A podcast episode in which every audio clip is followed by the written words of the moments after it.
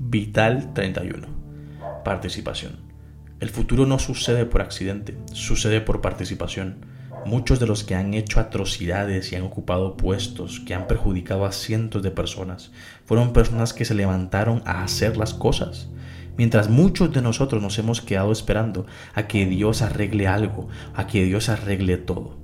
Pero Dios no nos creó con una indiferencia para quedarnos sentados sin hacer nada. El diseño al humano para participar junto a Él es el de tener la iniciativa y proponer en la sociedad lo que tanto la humanidad necesita.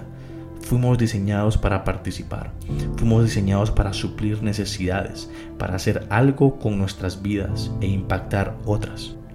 Cualquier cosa que nosotros hagamos puede reflejar a Dios y puede mover a todos los demás hacia Dios.